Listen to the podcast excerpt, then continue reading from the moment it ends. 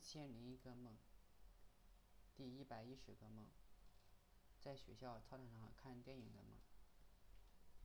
有一天上语文课，老师讲解以后让大家看书，他自己在讲台上休息。我坐在第一排，感觉差不多快下课了，我想去李永新那里。当起身以后，才想起来老师还在讲台上，感觉这样不好，非常怕被老师看见，就只能蹑手蹑脚的去后排。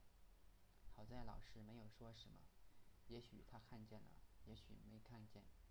下课以后，听说在校园里放电放放电影，大家都纷纷离开教室去操场。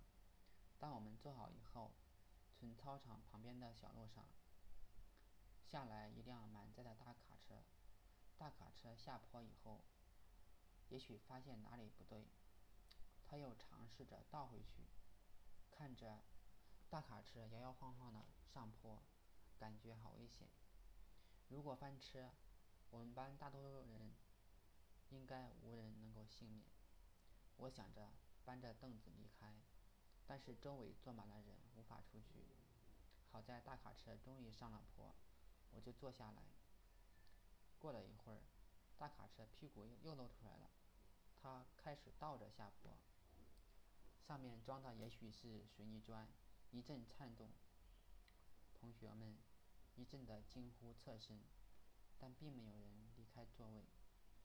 看着大卡车摇摇晃晃的下坡，我决定不要凳子，先躲远点再说。感觉同学们都不要命了，或者是反应迟钝，而且旁边的老师也没有叫大家离开。最后只有少数几个同学离开了操场。不知道为什么，现在非常的怕死，怕交通意外，怕加班猝死，怕做错什么事，怕留下什么遗憾。所以我想对那些帮助人的我的人说声谢谢，想对初恋说我还爱他，想对家人说你们要好好生活，想记下生活里的点点滴滴。我不明白自己的心态变化为什么这么大，也许是中年危机吧。